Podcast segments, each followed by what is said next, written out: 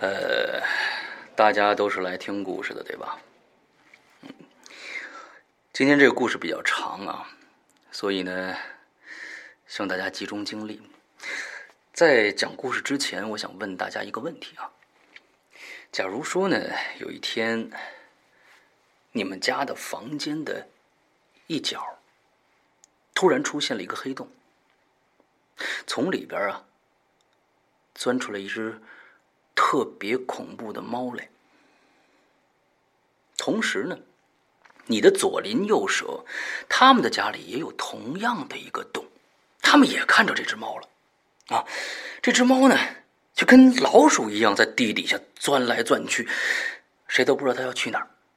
好，接下来发生了一些更恐怖的事儿。一月三号，你左边的邻居啊，被煤气毒死了。哎，蹊跷的是，一月十四号，你右边的邻居也被煤气毒死了。好了，现在是二月二号，请注意我说的时间关系啊。二月二号，那好，现在问题来了，我要问大家，问题来了啊！你们觉得这两起死亡是这两个邻居都死于意外呢，还是他们的死？跟这只猫有关系，或者是他们是被别人害死的，而这个凶手呢，极其的狡猾凶残。那只猫啊，是为了转移大家的注意力而制造的恐怖现象呢。带着这三个问题，接下来听我讲的故事，答案就在故事里。好。我们现在开始，《鬼影人间》长篇剧场之《救命猫》，作者周德东，由刘诗阳播讲。二零一五年九月五日，《鬼影人间》官方淘宝店及苹果 APP 全球发售。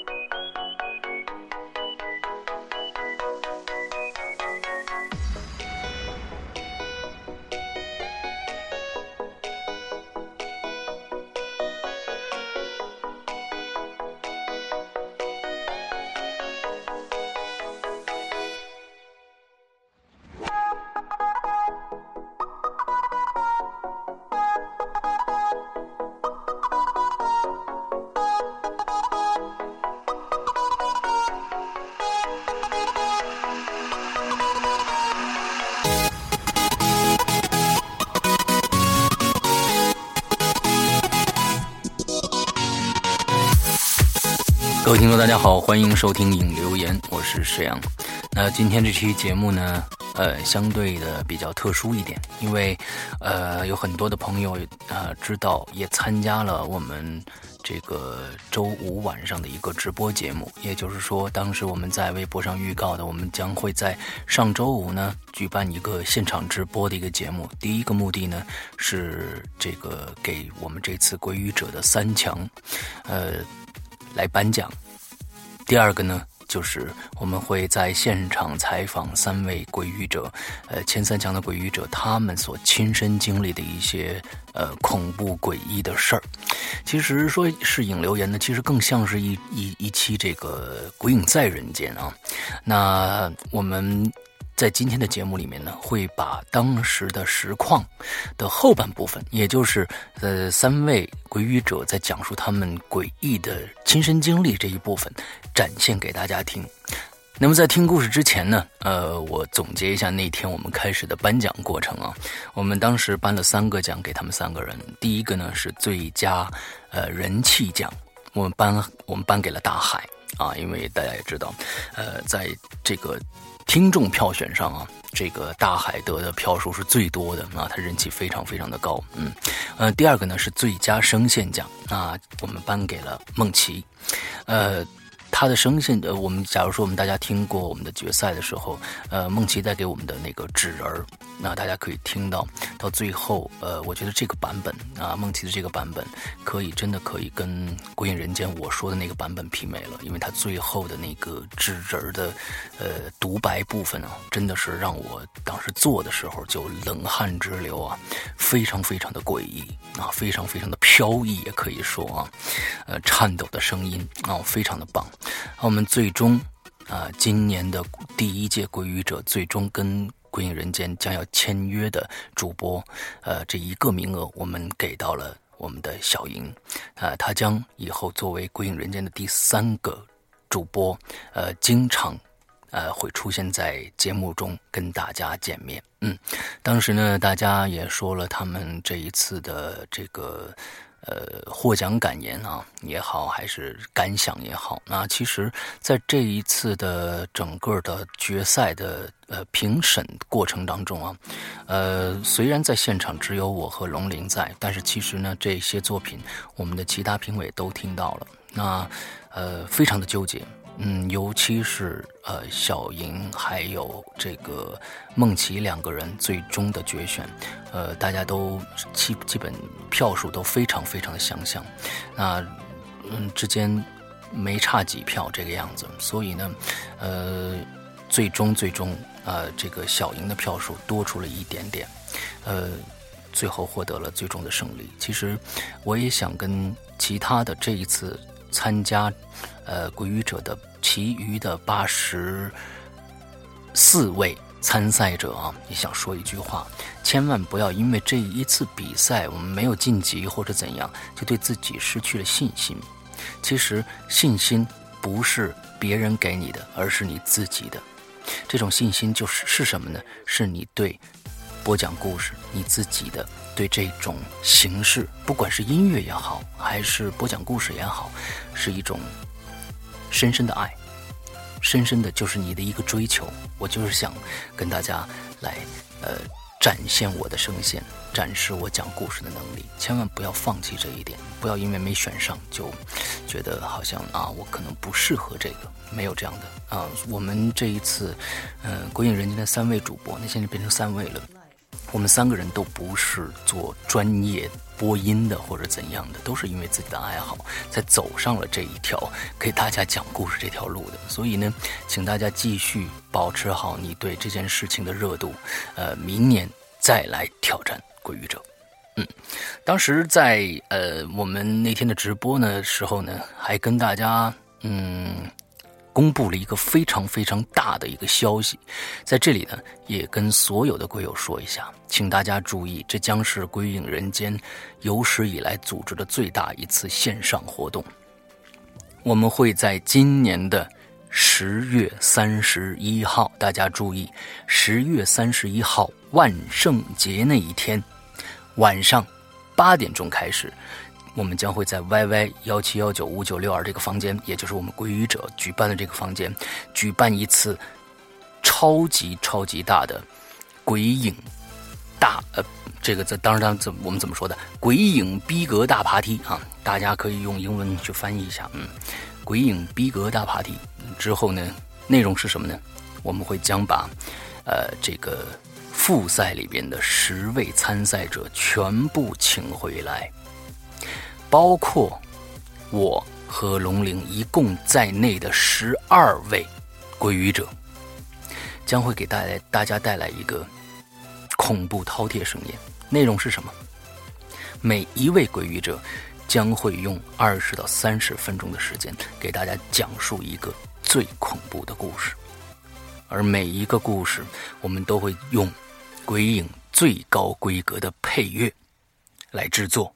也就是说。大家可以想一下，纯故事环节的时间是多长？将近，呃，接近六个小时了。也就是说，从晚上八点开始，呃，我们会用一个倒叙的方法，最后一个讲故事的人将会是我。所以呢，可能我出现，我的故事将会在晚上的十呃一一点钟左右吧，可能才会出现。那这这将是一个跨页的一个大的。一个跟大家一起玩的一个游戏啊，希望大家呢，都来参加，因为《鬼影人间》啊，做这种直播、大型直播的活动，几乎没有做这么长时间的。我们也没有在这个，比如说鬼节也好，呃，万圣节也好，我们以前也没有举办过相类似的这样的活动。这是我们第一次举办，因为我们拥有了这么多多的好声音，可以一起加入来玩这个游戏。OK，再跟大家说一下，十月三十一号晚上八点。Y Y 房间，幺七幺九五九六二，欢迎大家来参加我们的鬼影万圣节逼格大 party。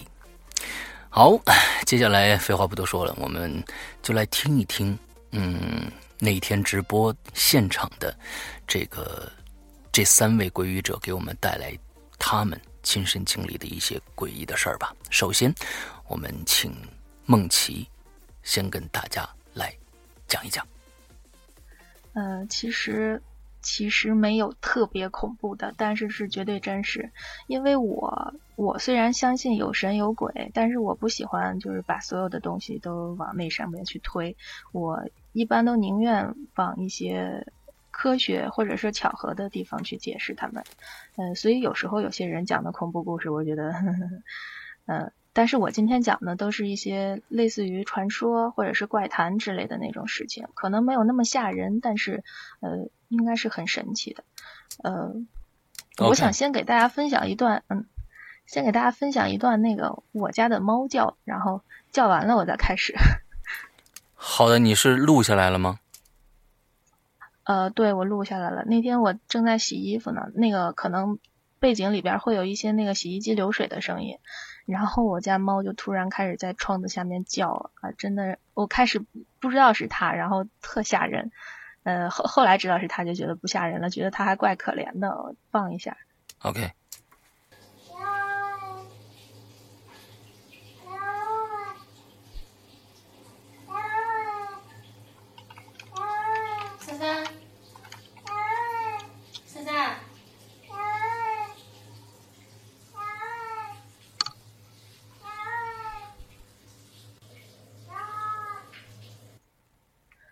好了，基本上就这样，后边还是持续这样叫了大概有三分钟吧。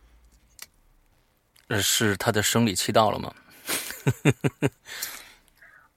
不是，它是公猫，而且已经那个做过绝育了。呃，它从来没这样叫过，就两年多了都没有这样叫过。好，那个猫叫声放完了，我开始讲讲一个故事吧。嗯，这个故事我是在那个以前在鬼影群里边发过，就是大家一边聊天我一边说的，可能当时有大概几个人听吧，可能有十几个人。呃，然后我今天来讲一下。嗯，这个故事比较久远了，是我姥爷的爷爷的故事。然后如果我这样按辈分来称起来的话，太远了，我就我就按他们的名字来讲这个故事。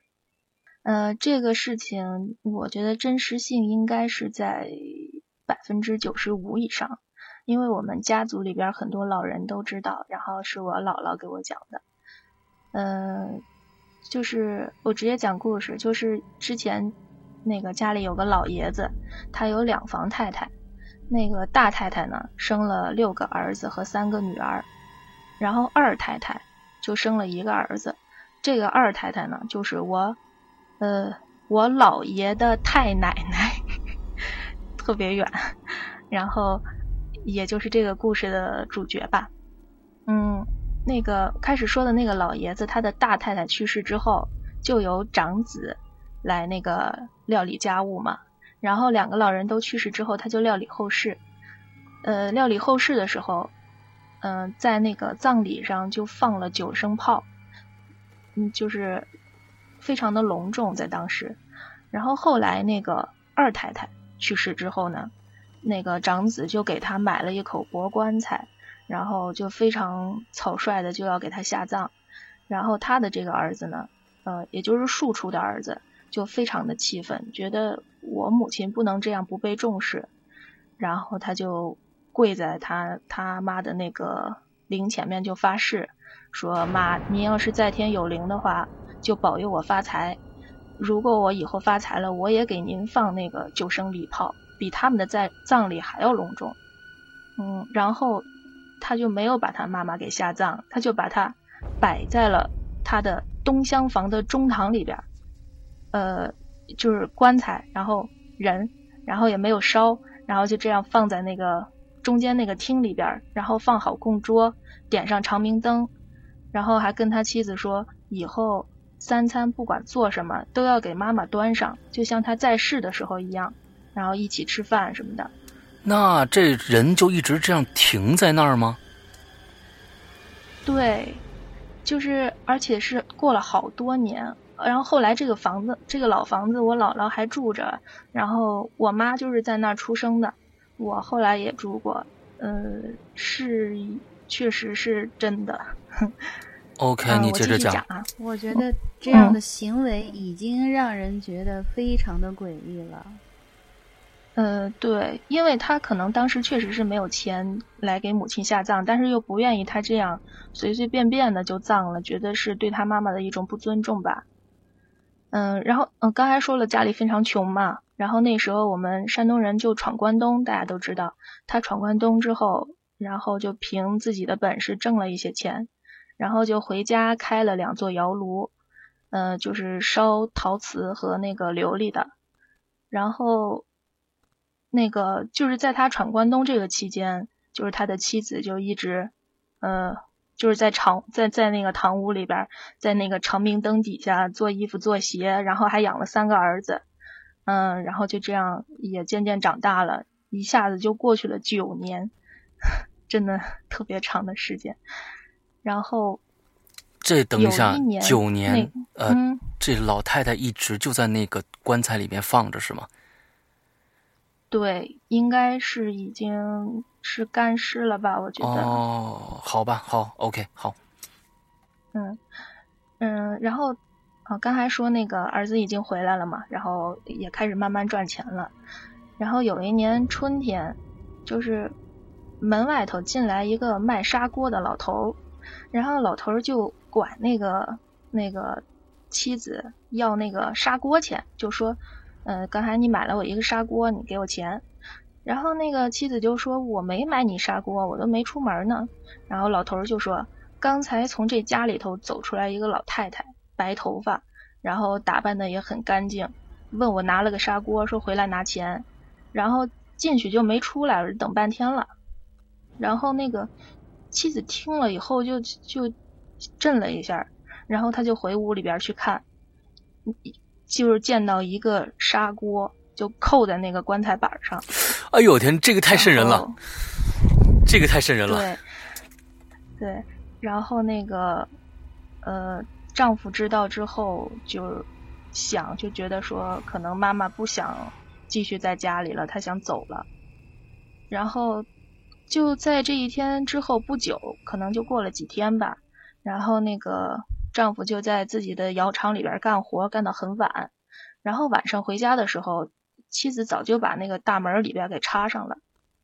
那个大门到他们住的那个东厢房，要先穿过一个前院，然后前院后边是一个四合院，然后四合院最顶头最里头是那个他们住的东厢房，然后相距特别远，然后喊门也特别困难。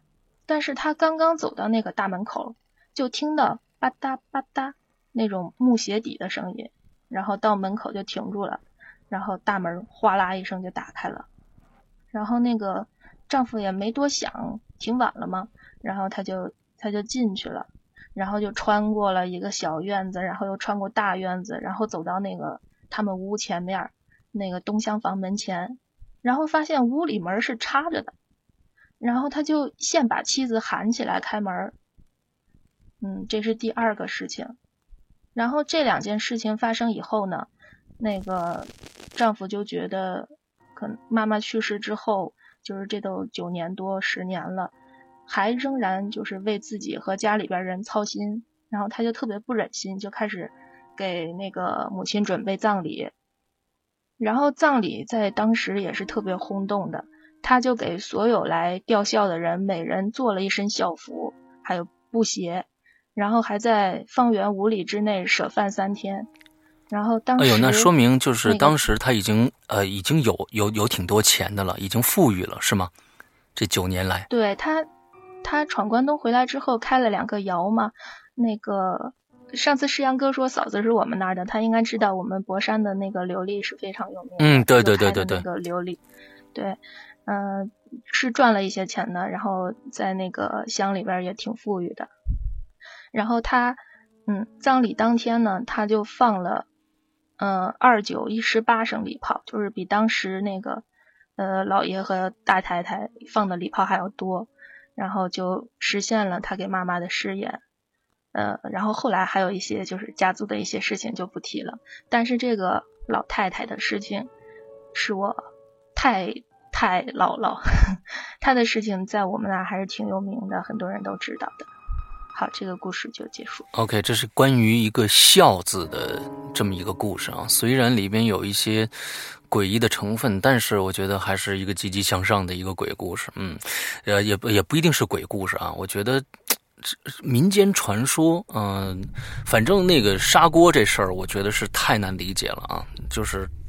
居然有一个老太太出去买砂锅，完回来扣在棺材上，这件事情真的是挺离奇的。但是我觉得这个儿子真的是非常非常的孝顺。对，嗯，好，我们接下来，嗯，其实如果我觉我我我在这儿插一句，我觉得如果说，因为我刚才听到了他把这个老太太停在自己家某一个房间里面停了九年这个事情。我的那个思路在想的话，就是刚才又开脑洞了，就是如果他下葬的时候发现他这个家里头这个老太太不腐不干，那就真的成了鬼故事了。但是还好，整个这个故事到最后落成落成了一个比较温馨的、比较有那个孝道的故事，还是不错的。嗯，那个我再插两句啊。因为这个房子以后就是我姥姥他们也一直住着，然后我小时候也住嘛。他们刚才说我，他说是那个他们是住东厢房，然后后来我姥姥住的时候，我们是住南边儿。也就是说，我那个晚上睡觉的时候，我的床头头对着的位置就是那个东厢房。呃，一般就是我跟我姥姥一块住，我们俩人儿。然后有一天，呃。那个我姥姥就睡在那个南屋另外一头那个房间，然后我睡这头，然后头顶对着那个东厢房，然后我就睡不着。那个那个农村院里边特别黑嘛，然后我就整个人打抖，然后裹在被子里边也不敢动。我就说，我说姥姥，你快点来陪我睡。然后姥姥说，行行行，我那个你先睡，我一会儿过去。然后我就睡不着嘛，我就真的不知道过了多久，可能那个现实的话也就十几二十分钟。但是在我当时感觉有一两个小时那么长，我姥姥就是不过来，我叫了她两三次，然后她也醒着，但是她就躺在那儿，她不过来，然后我就我就一个人在那儿发抖，然后就想那个后边那院里边听过的那个老太太，然后不敢睡，然后后来我叫了我姥姥六七次吧，她终于过来陪我睡了，然后才不那么怕。好了，说完了。OK，好，这可能就是心理作用了啊，嗯。嗯，好，下一个我们有请大海来给讲一个。我觉得大海的阳气应该非常非常的重，他自己可能没有什么故事吧？有吗？石阳哥说的特别对啊，我从小到大几乎没有遇见过这种比较诡异或灵异的事儿。嗯，虽然说我挺想遇啊，这种事不啊，这种话不敢乱说。对对对对对，不要不要不要遇到，还是最好不要遇到。嗯嗯嗯，呸啊！摸一下木头，这个我们这儿有讲究。呸还行，呸还行，嗯，不错。刚才梦琪讲的那个故事啊，呃，就不是故事，就是他那那个自己那个经历啊。呃，我突然想起来，这个曾经在香港，这个事儿因发生的就特别的恐怖，特别的恐怖，真实的恐怖，所以呢。呃，还上了电视台，还上了那个各大报纸的新闻。我不知道大家是否听过这个这这个这个事儿。你说说看，你说说看。过的话，啊，好，我我就简单讲讲吧。刚才那个梦琪的那个说那个事儿，不就是那那个应该怎么叫？就是你太姥姥的什么太太太太太姥姥？不好意思，我啊太啊好吧，太太姥姥。OK，好，就是他买砂锅这个事儿嘛，啊，就门口人说要砂锅。呃钱，然后呢就说刚才有个老太太出来买砂锅，然后他吓一跳嘛，那个回去之后看砂锅就放在旁边，这个事儿吧，就是我我曾经知道香港有个事儿，大概嗯貌似是八十年代还是九十年代的样子，应该可能是九十年代，曾经呢就是有一个这个嗯嗯饭馆啊饭馆，他们就是可能卖叉烧饭就这种。然后呢，就有一天呢，这个就是快下班了，然后就是这个有个伙计啊，就就在这里收拾收拾这个准备下班啊，打扫卫生。老板呢就在这里就算钱，呃，算账。这时呢，就电话来了，呃，然后伙计接了电话呢，嗯啊不，老板接了电话呢，他就说是哪哪里哪里要一份外卖，呃，就是要四份外卖叉烧饭啊，然后那那让伙计去送。这伙计挺不情愿的，因为快下班了吧。最后老板说：“你赶紧去吧，对吧？有生意你不做吗？”然后嘛，这这做好饭了，就伙计就去送去了。具体那个楼叫什么名字啊？我我真是记不得了。我觉得那个也也不是很重要，关键是后面的事儿。嗯，这伙计就去送饭了。来到那个大家都看过，就是港剧嘛，就过去香港那种很很典型那种呃房楼房，它后面不是有拉推拉门那种。然后他就去了那个房子，呃，上了楼之后呢，他敲了门敲了门呢，然后这个房子呢，就推开了一条小缝，然后他说：“哎，你好，我这个你要外卖送到了。”哎，那个门敲了半天没人用，过了一会儿啊，门推开了一条小缝，然后啊，就是他就把这个饭盒呃饭递了进去，然后那个人就就从最底下，呃，门最最底下那个缝上把钱就。就递了出来，也没说话，哎，他也就没多想，然后就拿了饭就回去了，呃，不，拿了钱就回去了啊，不好意思，我这正在吃饭，这这这这就想到饭了，然后呢，就拿了钱回去，没觉得什么，哎，这就过去了。第二天，老板结账的时候，算算算，突然之间，就发现一堆港币当中啊，就有几张银票子。然后他就说：“哎，这谁捣的鬼啊？这开这个玩笑不好啊！啊，你们谁谁谁谁捣的这个鬼？没人说话。然后呢，他就说：那我他就看他拿笔账拿笔账，大概想一想，最后想起来是昨天晚上送送送哪哪个地方的那个。他说：啊，是昨昨天晚上谁送那个地方？啊，其中那个伙计说：我我送的呀。哎，那你这收钱你怎么回事？你拿？”银票子糊弄我，是不是你把钱就是就贪了呢？他说我怎么可能啊？我我没有啊，我拿到钱的是那个真钱呀！啊，这个老板就觉得有点有有点有点恐怖了啊。后来呢，就先没再没想，之后呢，呃，又过了一天，那个人那家又订饭了，又订饭了，呃，还是老地方。呃，四份叉烧饭，呃，送到哪里哪里哪里。这时候这个人已经有点恐怖了，但是他没办法，他还得去送呀。这时候去送呢，然后啊，他就送到那个地方，敲了门之后，他还听到里面有人打麻将的声音。然后他敲了门，那个人照呃，就里面的啊，照样就是开了一条小缝，饭递进去，钱递出来。他这次专门看了半天，哎，是真钱呀。他说：“哎，那次是不是估计出现什么意外的情况了？估计弄差错了吧？啊，应该不是这个事儿，就别瞎想了吧。”他就回去了。哼，大家应该能想到，一模一样的情况发生。第二天结账的时候，老板又发现多了几张银票子。经过这个排查之后呢，还是昨天就这个人去收的那件给的。这一次，老板就吓得受不了了，就觉得这个事儿太恐怖了，因为他觉得应该不是不是就是开玩笑的事儿，所以他就报警了。报警之后呢，警方就第二天就直接去那个那个房子里，去那个房子里，然后然后就门打不开呀，不知道怎么回事，然后就把破门而入的时候就发现啊，里面已经是那种。好像不知道具体死因，我忘了，可能是煤气中毒，也可能不是。反正就是里面四个人全部都死了，就就有的就是坐在桌子上，有的是在房间里面，反正四个人全部死了。据经过那个尸检啊报告，这四个人死亡的时间已经超过了一个星期。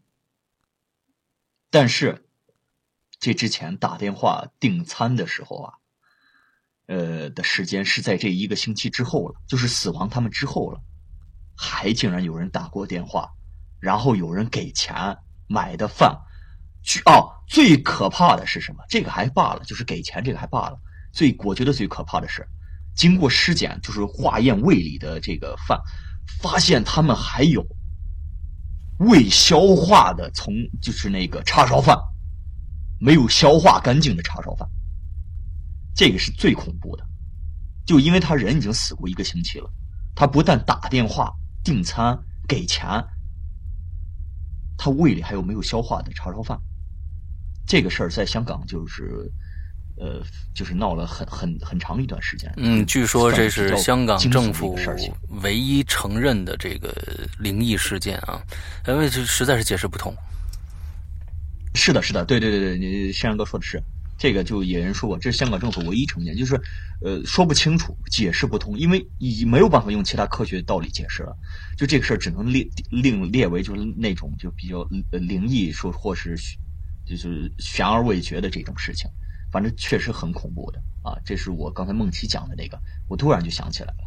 嗯嗯嗯嗯，其实我记得还有一个红衣小女孩的事儿，就是是台湾的，在一个 MV 里面出现了，后面出现一个红衣小女孩之后，这个故事呢，在这个呃台湾现在已经被拍成恐怖片了，之后马上就要上。呃，我也看了台湾的这个恐怖片的这个宣传片啊，就预告片，我觉得也不错。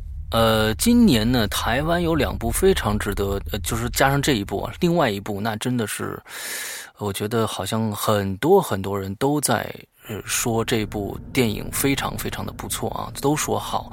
呃，那个现场的这个天威已经去看过了啊，天威这这片子叫什么来着？失忆。对了。嗯，失忆，呃，尸体的尸，记忆的忆，所以呢，呃，我在等这个缘出来看一下。咱们国内是可能根本就没有机会看到这部电影了，所以大家也可以期待一下，看看，嗯，能不能过一段时间有缘呢？OK，呃，龙鳞，你要说什么？刚才听了那个，呃，就是这个，就是大海讲的这个故事。好像我记得我听到的那个是整个一个系列，就是当时透露出来这个故事的这个人，他本身是在香港做警察的，然后他会有一个整个一个系列，就是在他的任职期间，他们警察局内部，然后知道的这些各种各样的灵异事件，但是好像最有名的一部就是这个茶餐厅的这个。所以就是说，政府承认不承认，那他是根本没有办法了，他再去承认。但其实内部当时那个警察的那个笔录里边，他就呃，也不说笔录吧，就是说自序里边，自序里边他就说的是，他们做警察的这些每天遇到这样的事情太多太多了，所以我们可以到处去看翻一翻，看一看这个香港的这些。传说里边还有什么比较惊悚的？像刚才那个大家刚才在公屏上面提到的那些，呃，就是什么地铁地铁广铁的对那个京九铁路广告的那个 那个我也看过，但是诗阳哥说的这个台湾的红衣小女孩的这个故事我没有听过。嗯，诗阳哥可不可以大概把这个故事给大家讲一下，做个小插播？呃，这个故事其实我我也不是特别的这个详细啊知道的，只不过是听说，就是说他们在一个拍 MV 的一个过程当中，呃，有有十个小呃孩子拉着互相拉着，完了之后呢，在一个山上往下走，往下走之后呢，在这个镜头里面无端端的多出来一个穿红衣服的小女孩，应该是在最后。这个这个小女孩就忽然出现在那个镜头里面，拉着最后那个小那个那个小男孩往下走，是这样的一个故事。所以呃，具体最后又发生了什么事情，这个我还真的不太清楚。我只知道这个梗而已。那么好像是根据这个梗，呃，台湾现在拍的这部《红衣小女孩》的这个呃电影出来，所以大家也可以去这个关注一下这个这个电影啊。我们今天介绍两个电影都没有缘的，现在《失忆》和还没有上映的《红衣小女孩》，所以大家都可以关注一下。嗯，我们我们来听一听，呃，这个冠军小莹会给我们带来什么样的故事吧？因为她今天跟我说：“石阳哥，我那我也没什么自己的事儿，你看怎么办？”我说：“那个，你你问问你朋友，或者你看看怎么样？你怎么着的也得讲一两个吧。”他说：“哎，好嘞，好嘞，我看看今天小英给我们带来什么故事啊？”看来小莹也是一个阳气很重的人。那我们现在三位主播里面，每天每天就听我在这儿神神叨叨的，那多不好玩儿。对，那就最好玩了。你们两个，你们两个也也也要也要有一些发掘啊！不不不不不不不，这种事情最好是没有的。我没说让你们遇到，没说让你们遇到这种太太太不好了，因为遇到很倒霉。关键是我的身边呢。呃，也没有什么人遇到这种事情的，就是大家也知道，就是唯一的，就是遇到的这人，就是我过去的呃主播伊里，完了说从我们家楼上下去，发现一个蹲着的一个女人在那儿走，就是唯一的一个，剩下就没别的事儿了。我真的没听什么我的身边的朋友跟我说过，哎，他那天又遇到一个什么事儿什么事儿的，所以。我们听听为什么我周围到处都是这样的人？我现在认识就我这几个好哥们儿、好闺蜜里面，至少有三个人都是阴阳眼体质，这个是属于人以群分吗？这是。啊，对，我也感觉可能会有这样的一个呃，这这这种事情发生吧。但是你怎么就跑到我们这个阳气非常重的这个群里面来了呢？是吧？嗯嗯，那就是我需要协调一下。我们我们先听，我们先听小莹说说故事。给我们带来一个充满阳气的鬼故事。我在我在耳麦后面听你们说这些，我真的是呃害怕。再次羞涩的笑了吗？呃，不是，我是苦笑，因为我觉得真的挺可怕的。呃，我今天准备的这个故事，的确是我本人的，因为我今天还悄悄的问一下石阳哥，我说你们在影留言上说的一些，包括龙玲姐说的一些事情，嗯真的是真的吗？然后，嗯，我我经历的，我的确没有什么这种方面的经历，但是我上高中的时候，的确发生了一件比较诡异的事儿。嗯，现在回想起来很难分清当时是现实还是梦境。这是我长到长大为止到现在活了那么久，然后唯一一次觉得还是想不通的一件事儿。呃，我高三的时候，对，高二到高三这个上学的期间，我是在北京学画画，大概是七月份的时候，我属于艺考生。我我交代一下我这个故事的这个环境还有这个背景。我当时是去这个在北京学画画，然后我就在这个花家地附近。我估计你们住在北京应该知道吧？是望啊，花家地，京顺路的旁边。对对对对对对，是的，花家地就是那个中央美院的一个对对对旁边有的好像美术培训那那边有很多画室，对。然后我就在那边就是找一个画室去学画画。当时去的是比较早，七月份吧，应该还不是有很多的学生。嗯，我就在这个画室附近找房子，然后最后找到一个老太太的房子。她是一个东北人，为人还挺爽朗的，而且它嗯房子的价格也比较便宜。当时其实是租床位，我去的比较早，所以房子比较好找，很多房子都是空的。然后我就去了这个老太太她要出租的这个房子。我当时进去之后，呃。因为这个老太太其实是个二房东，他是把别人手里的房子便宜的租过来，然后再转手租床位给我们这些学生。我当时一进门我就觉得，天哪，这这房子太破了，而且特别的脏。我本身，他他这个本身是个挺旧的居民楼，是一个呃两室一厅一卫，然后有一个小厨房，大概有七十平米。这老太太把我引进屋，然后就说说，哎，你看这丫头怎么样？还行吧？反正这个现在也没啥学生，这两个屋你随便挑，你喜欢住哪间屋都成。我当时心里想，其实其实也没什么好选的，虽然这屋子有点脏乱差，但是打扫一下也都成。最主最主要的是它便宜，嗯，因为当时也高二高三，然后出来学画，能省则省，反正每天也是在画室里闷着嘛，晚上十一点多才下课，回去顶多就是洗个澡、睡个觉之类的，没什么好挑的，然后我就租下来了。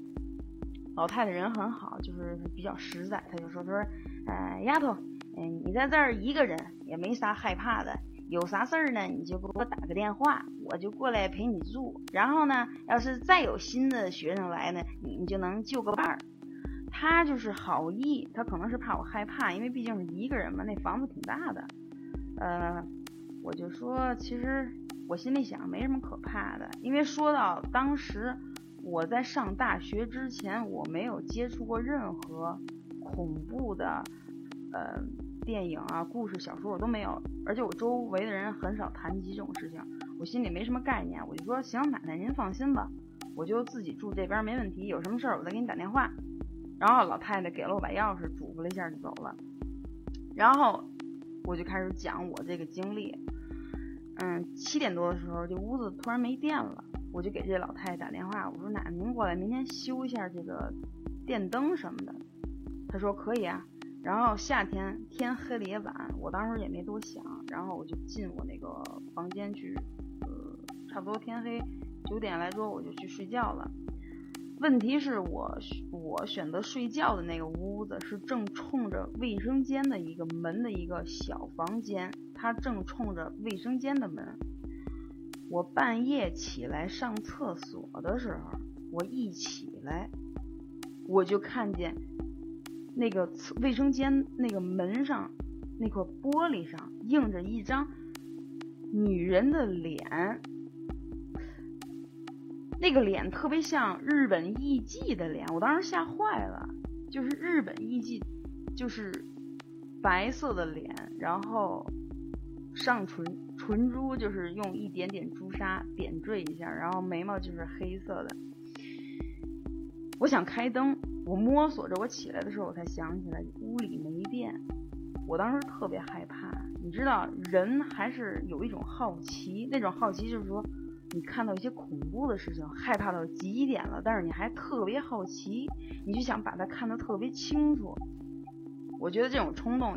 应该也是出于一种下意识的自我保护吧，因为如果你要是看到一个什么东西的话，你可能会反抗。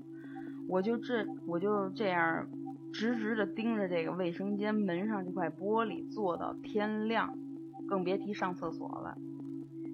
而且我越看越像一张脸，其实到后来它不是，嗯。嗯，天后来就亮了嘛，大概五点多钟天就很亮了。这个天一亮，人胆子就大。我就下床走近一看，这玻璃上贴的是一张纸，它上面印，它是一张宠物挂历。我当时真的愣了，傻了。因为我开始还很害怕，它上面是有两条狗的那种脑袋靠在一起的那种图片儿。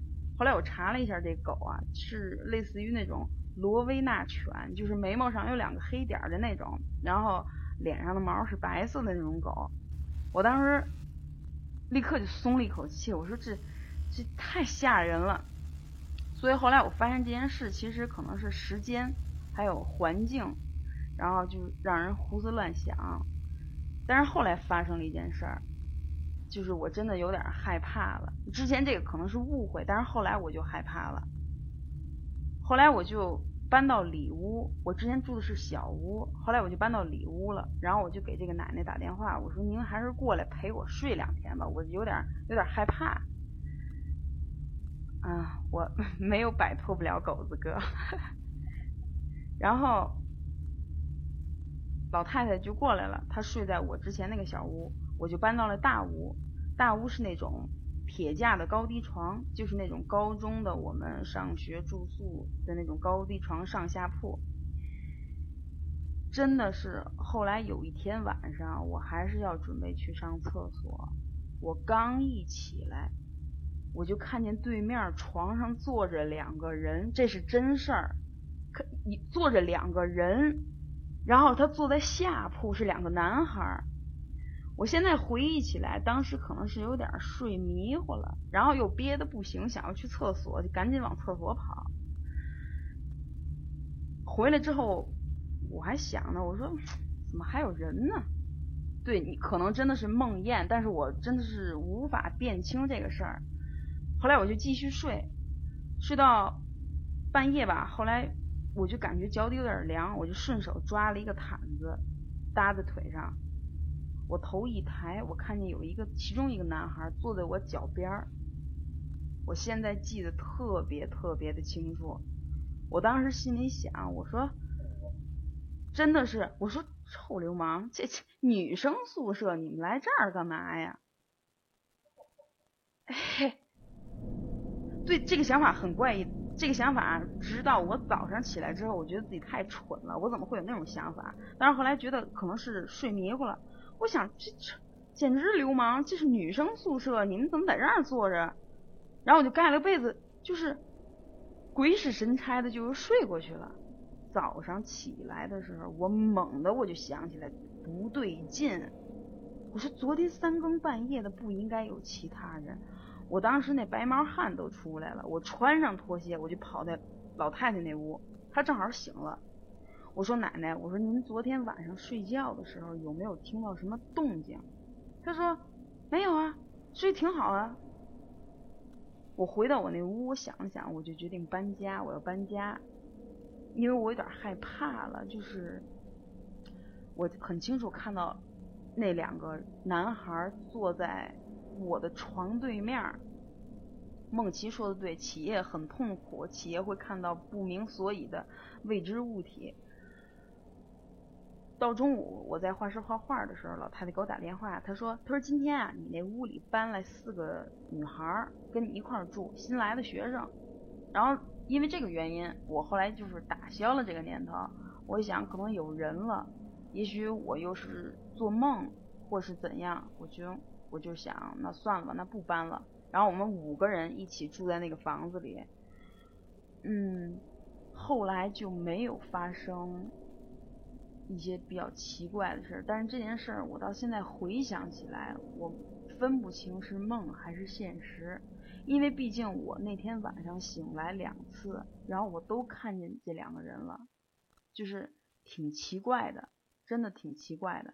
这是到目前为止我遇到唯一一件我觉得想不通透的一件事情。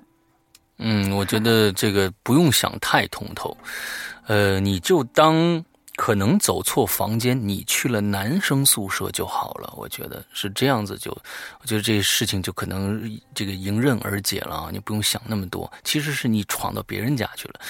呃，这个我啊也也许是啊，嗯，所以那两个男生，你觉得是多大的孩子，还是成年男人，还是怎样？就是跟我一边大，跟我一般大。而且我没有见过，一般大，很实的坐在我的床对面。脸脸这个脸你能看清楚吗？其他人说能看清楚，脸都可以看得清楚啊。真是，所以我当时会有这个想法。我说这女生宿舍，你们两个来干嘛？虽然我不认识他，我会觉得有一种要控诉他们两个耍流氓的这种行径。嗯，这个你的想法倒是都是非常非常好的。呃，就是我觉得是，假如说你连脸都可以看得清楚的话，这一般不会是梦，应该是真的。因为梦的话总会很模糊，呃，不光是事情模糊，我觉得有时候脸可能也会很模糊。所以你居然能看清他对面两个人的脸的话，你还有印象的话，那我觉得这就说不定真的进来流氓了。嗯，啊，就是你说这个事儿，就是给我一种感觉，就像我上高中的时候，我们在画室里，我的同学给我讲一个，我第一次听到了一个故事，真的令我害怕，就是大家应该都知道叫好朋友背靠背。我第一次听那个小故事的时候，我真的是浑身都感觉到非常的不舒服。然后我从画室下课回来之后，回到我的宿舍。把我所有的行李箱啊、板凳啊、鞋呃一些呃鞋盒之类，我全部扒了出来，我就使劲的探头往床下看，我觉得那个给我的心理的暗示特别的大。所以我觉得你在这儿你把小朋友背靠背这个故事讲给大家听一下。那个故事讲的就是两个很好的朋友，然后就是吃饭啊、上课啊、呃睡觉啊，因为他们是一个宿舍的同学，然后都在一起，呃感情非常好，友谊非常的坚定。然后有一天，就是其中一个女孩儿，她就失踪了，失踪了，另外一个女孩就给他打电话，怎么就是来回找也找不到，于是给他打了个电话，然后就听到电话里面一直没人说话。然后突然就说：“啊，我好冷啊。”然后他就听到这个电话，他就一下子有点懵。但是接下来的日子，他依然找不到他这个好朋友。呃，这个故事进行到后来的时候，在偶然一个一个机机会吧。这个女孩儿，嗯，就是也也是好像是找行李，然后突然发现她的床板下就是绑着她的好朋友，也就是说，她的好朋友好像是因为一个什么缘故被杀了，然后被凶手绑在了床板上，然后背贴着床板被钉在钉着，然后又绑在那床板上，也就是说。她这个女孩失踪的这么些日子里，一直是在跟她的好朋友背背靠背躺在床上，对吧？对对，但是这个故事其实有好几个版本儿，但是最终都离不开，呃，这个女孩是被绑在这个床板上，然后她就是跟她死去的这个朋友一直这么背靠背的睡了很长时间。嗯，OK，嗯，好，这个其实特别，呃，容易让人联想一些东西。其实，呃，对于我来说呢，我不是一个在，我也有胆子小的时候，但是曾我在小时候有段时间胆子非常小。接着是什么时候呢？我大学的某一年，因为看了《午夜凶铃》以后，我在那半年之内，我经常会联想一个镜头，就是那当时当时是夏天啊。我放暑假回到家里，我一个人房间，因为，呃，家里边呢在海南非常热啊。之后呢，家里面是那种榻榻米啊，就直接睡地板啊，铺一层薄褥子就完了。之后这样的一个一个一个状态，我就会突然联想到，我睡着了之后，有一我睡着睡着，忽然有一双惨白的手，就跟贞子一样，放在前面那样的一只一双手，忽然把。拉就抓住我的脚腕，使劲往下拉，就这么一个镜头，我就会啊，就会完全睡不着觉。那个时候，呃，大概有有小半年，我一想到这个，我天，我就睡不着了。嗯，所以可能这种联想是非常恐怖的啊。这个我估计在咱们这里边唯一的没有联想的就是龙鳞。呃，他经常碰到这种奇奇怪怪的事情，完了之后，他要是每天联想的话，那他真活不出去了。所以龙鳞的胆子真的是非常非常大。龙鳞，你有说的吗？嗯，其实我我昨天那个，因为青灯把那帖子贴出来以后，我就去那个去围观，然后好多好多人都说看不出来。其实我翻过来想想看，可能就是因为我不经常看到这些东西，就是我也比较瞎的这种，心比较大，所以可能我才不觉得害怕。除非你给我搞点什么动静啊，因为我耳朵还比较敏感，我就起来看看啊，怎么回事儿？哦，没事儿，没事儿，那那我继续睡了。所以就是。我也觉得，就是还没碰着，要是碰着的话，真碰着的话，也会害怕的。嗯，胆大这个事情，真的有的时候就是因为你心大，你看不到，你听不到。而且作为我来说，其实我也是尽量的去用各种各样的科学道理去解释一些比较说不清楚的这些现象。但有些事情你没法解释的话，那就啊，那就过去就过去了，只要它别发生在我身边就好了。但是发生在身边的话，你想想看，那些看不到的鬼友们，其实你们可以想想看，如果你真的看到，我们当时在下面回帖的时候就看到有一个人他说，他说，嗯，之前的那个青灯，因为之前还贴过一个帖子，说是那个栅栏里面有眼睛这个事情。他说他看之前那帖子的时候，他并没有看到什么，但是今天他过来专门的去看，而且青灯后来贴出来一个对比的帖子，他突然看清楚了那个眼睛的一刹那，他突然感觉他整个人都不好了。所以我在这儿就想跟大家说的就是这个道理，你看不到。真的反而是一件好的事情，你不要去什么去吐槽别人怎么怎么样。每个人眼睛里的世界其实都是不一样的。那个至于能看多少种颜色的话，那个东西的话也是，嗯，既然说是有科学依据的话，那我们就把它当科学来讲。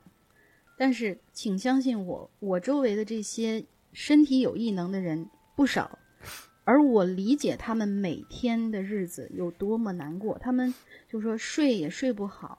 起来的话，就像青灯这样眼镜更低的这一种，他就是在白天，他清完全清醒的状态之下，他还是能够看到乱七八糟东西。我还有闺蜜是九月九日重阳节生的，她几乎就是说说她到现在已经二十多年了，她从来都没有睡过好觉，因为她十次里面可能有六七次，她睡觉的时候就会被压，然后她她能够睁开眼睛，然后她能够看到。一些东西围着他站，就是那个大家如果看到《见鬼》那个电影的时候，《见鬼》呃，《见鬼二》那个电影的时候，不是那个舒淇有一次就是自杀嘛，没有自杀的了，然后就是那些鬼差就在旁边等着接他，周围就是一个一个一个的黑影，他看到的就是那个样子的场景，他特别特别特别难受，特别害怕，然后他讲给他家里人听，他家里人觉得。哎呀，肯定是你睡迷糊了，神经病，你都不能理解。然后就是他变得非常非常苦恼这个事情，他就只能跟我们这几个好哥们儿、好闺蜜一起讲。所以大家不要去介意，或者说是我就是，比如说像大海那样，就说是啊，我也很想碰到啊，怎么怎么样，不要说这样的话，也不要想去看到。如果你真的看到的话，你整个的世界观，你整个以后的日子，我觉得都不会好过的。嗯嗯嗯，我觉得龙玲说这段话非常的好啊，就是在我们的群里面经常会有，嗯，我要怎么样，我要特别想看。其实我们在《鬼影人间》的节目里面，任何一档节目里面，我们都说，呃，千万不要有这样的想法，这个险不能冒，也不要去玩什么呃招灵的游戏，各种各样的，不要去玩。嗯，我们在这儿再重申一下。就是直播直播一些，比如什么什么见鬼经历呀，什么我去像像前段时间。我记得是谁给我们，就是当时群里面发了几个视频的链接，就是有一个哥们儿每天晚上都会直播一个他各种各样的见鬼经历那样。嗯，对对对，最后他也害怕一是你，对，一是你对那个就是说，嗯，我不知道他这样的心态到底是出于什么，但是一你这样，比如说他有。有那种就是去提取尸油之类东西，一你这样真的是对死者不敬。我们不管他有没有灵，有没有有没有鬼，或者是有没有神这种事情，如果是你一个你你是一个很无畏的人的话，你这样做单纯从道德上面讲来说，也是对于死者不敬的一件事情。第二就是有些东西真的是科学没有办法解释的，万一你弄出个什么东西来，你这个日子还要不要过？你还有没有这个心？去给大家直播这些东西，我相信是没有的，因为那个之前哪个论坛上面来着，就有一个人，他把所有的市面上能够试过的那个嗯见鬼方法全都试遍了，最后他好像也出了一点点事情，大家可以去搜一下这个很好搜的这个。OK，呃，我们我们听了听了很长，这个故事其实也挺诡异的，呃，之后呃，我们今天啊，最后啊。请这个今天没来成的，准备了很多故事的，我们的这个呃梦琪再来讲一个比较好玩的故事，好吧？来，刚才我觉得他好像有点，嗯，刚才讲的不好，想跃跃欲试一下，来。其实我是因为刚才听大海讲故事特别有氛围，我觉得嗯没讲好，应该再认真一点。好，那你就来一个氛围好的。嗯，我讲一个。我老公小时候的故事吧，其实我个人也没什么太多经历。我讲一个他的故事，故事的名字叫《玩土的小孩》。我老公他上学前班的时候经历过的一件事情，那时候是他第一次知道死亡是怎么回事儿，也给他带来了很大的影响。那时候他他家就跟很多家庭一样，放了学他就去他奶奶家吃饭，然后晚上父母再过来接。有一天下午呢，他爸妈都去了他太姥姥家里边儿，呃，去吃饭，然后去看老人家。他也很想去，然后他放了学之后，就到他奶奶家嘛。到他奶奶家之后说：“我爸妈都去太姥姥家了，我也想去，呃，我过去吃饭。”然后他奶奶呢，就怕他去那边之后贪玩就不做作不做作业了，然后就跟他说：“那你写完作业再过去。”然后那时候呢，小孩放学比较早嘛，大概是四点来钟。然后他写完作业，然后一边玩一边做嘛，大概五六点。然后他就跟他奶奶说了之后，就往他太姥姥家的村子里边跑。那时候呢是冬天，天都已经黑了。然后跑到村口的时候，他就看见他一个小，就是那个玉红班的那个小朋友，就在一棵大树底下玩玩土，然后就打了个招呼。那个小朋友呢，他的爸爸妈妈离婚了，然后他跟他爸爸住，家里的条件呢也很不好。然后，呃，我老公就问那个小孩说：“呃，你你这么晚了还在外边玩，你吃饭了吗？” 然后那个小朋友就说：“我跟我爸在家吃火锅呢，铜锅涮肉，我觉得屋里边太闷了，不舒服。”就出来玩了，你来跟我一块玩吧。然后我老公就说：“嗯，我还没吃饭呢，我得赶紧去我太姥姥家。”然后那个小孩就说：“那要不你来我家吃吧，我爸爸还在屋里吃着呢。”然后我男朋友呢就啊，我老公他就说不了不了，然后他就赶紧跑到太姥姥家里去了。然后他们晚上一家人跟他爸爸妈妈一块儿从太姥姥家里出来。都已经晚上快十点钟了，然后走到村口的时候，发现那个小孩还在那玩土呢。然后经过的时候，他还叫了那小孩一声，那小孩也不理他。然后，然后那个我老公他爸爸就是就跟那小孩说说这么晚了你还在外边玩，赶紧回家吧。然后那小孩也不做声也不看他们。后来第二天第三天，那小孩都没来上学。然后我老公就问老师了，然后老师就说，前一天晚上前前天晚上，他跟他爸爸吃那个铜锅，一氧化碳中毒死了。因为因为他家里边很穷，然后没有炉子，没有暖气，然后冬天又冷嘛，所以他的那个窗户全部都用那个塑料布给封上了，室内特别的封闭。所以大家还记得第一次见那孩的时候，小孩说，嗯。他在家里吃铜锅，然后屋子里特别闷，所以他才出来的。但是那个听说第二天那个尸体拉出来的时候，然后他们计算那个死亡时间嘛，因为一氧化碳中毒有很明显的那种，就是可以推算时间的那种。他们说大概死亡时间是那个下午六七点钟，也就是说他第一次见那个小孩的时候，嗯，可能那个小孩已经不在了。对，因为呃，如果说他六七点他还在外边玩儿，但是他不可能回去之后马上中毒，因为这个一氧化碳中毒它是有一定时间的嘛。所以说他第一次见那小孩的时候，呃，可能那个小孩就不在了。然后他不仅说那个屋里边闷，然后还邀请我老公呃一块儿跟他玩儿，然后进进他家去一块儿吃火锅。嗯，后来他那个想想都挺后怕的。嗯，这个故事就结束了。嗯，嗯该怎么该说什么呢？我觉得吉这个吉人自有天相啊，没去就对了啊，幸亏没去，要不然你现在可怎么办呢？嗯嗯，之后好，我们今天呢，嗯，其实就是几个。呃，我们的决赛的鬼语者跟大家再见个面之后呢，跟大家讲讲他们遇到的一些好玩的事儿。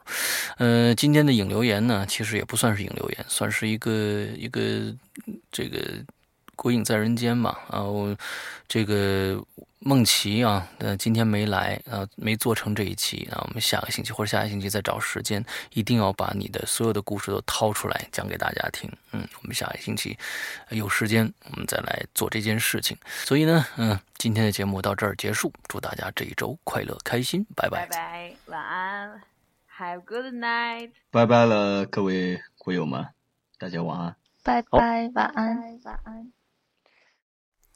OK，以上呢就是那天我们直播的后半段的内容。呃，接下来呢还有一个小环节，大不知道大家还记不记得？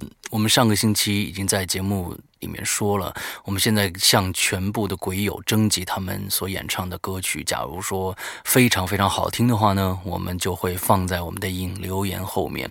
那果不其然，有很多的这个。啊，听众都来投稿了啊！那我们今天呢，在这个节目的结尾会放一首鬼友自己唱的歌。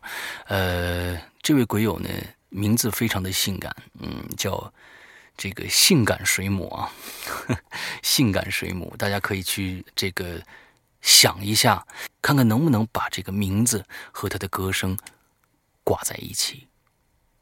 现在我们来听性感水母演唱的。雪人。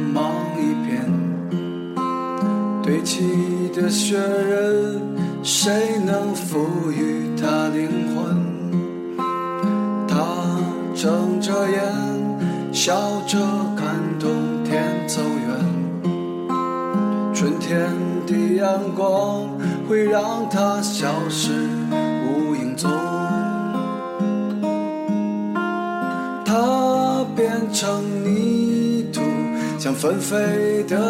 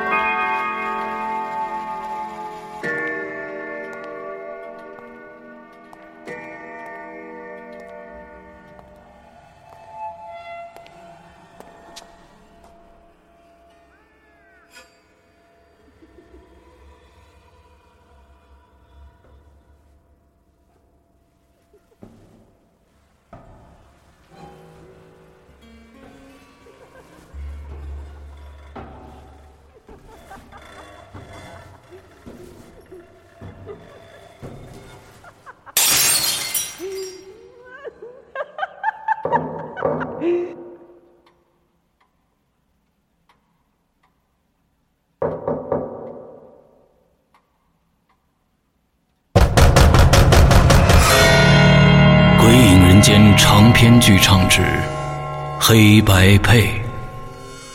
二零一五年七月十五日，鬼影人间官方淘宝店及苹果 APP 全球首发。你怀疑过你的世界吗？